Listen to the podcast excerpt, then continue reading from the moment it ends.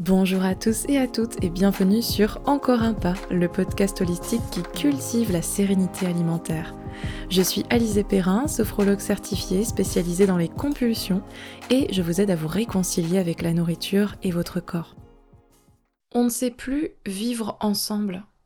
Je me faisais cette réflexion suite aux violences des derniers temps. Je dis qu'on ne sait plus vivre ensemble parce qu'on ne tolère plus la différence. Et ça dans plein de domaines en fait. On n'accepte pas la diversité des corps, des cultures, des couleurs de peau, des religions, des genres, des opinions. On vit dans une société individualiste et capitaliste, où on est chacun et chacune dans notre bulle. On va au boulot, on rentre, on regarde la télé, on fait nos trucs, et ça recommence.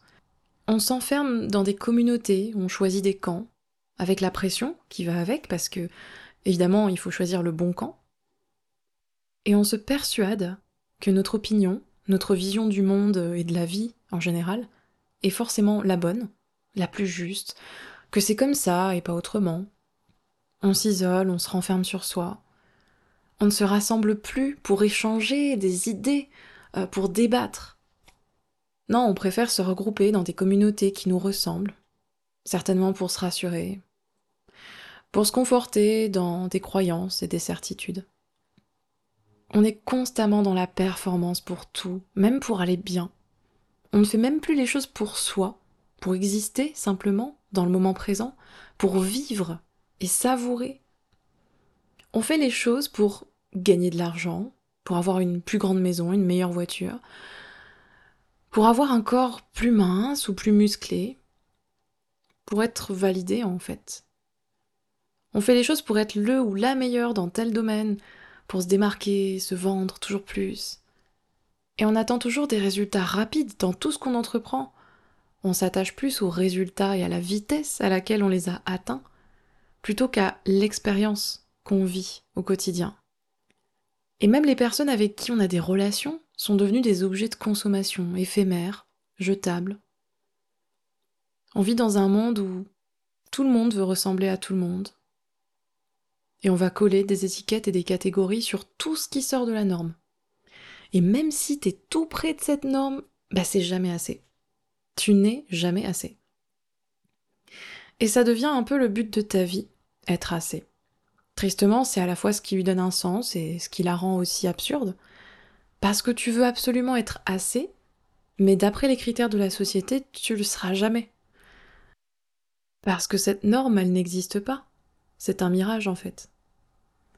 Et je vois tous les jours en accompagnement des personnes en guerre contre elles-mêmes depuis des années, euh, voire depuis des décennies.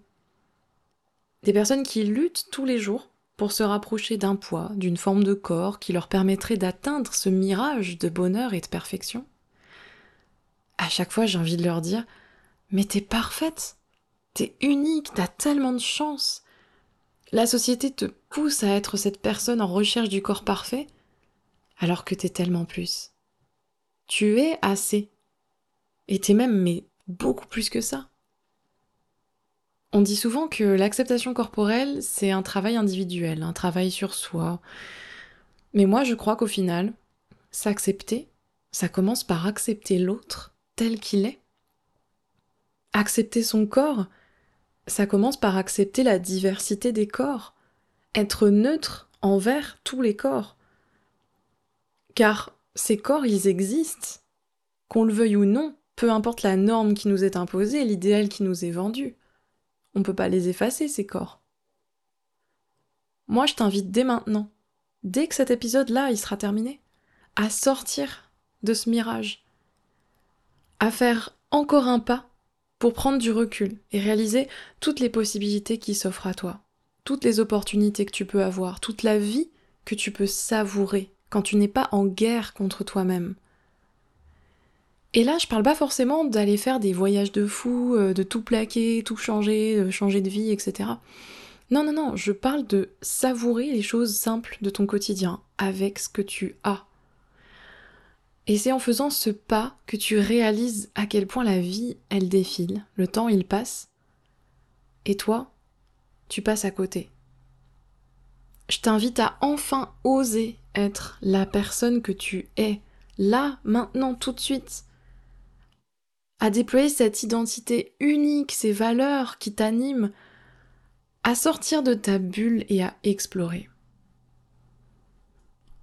Et ça, ça commence par apprendre à vivre ensemble, apprendre à exister tous et toutes ensemble.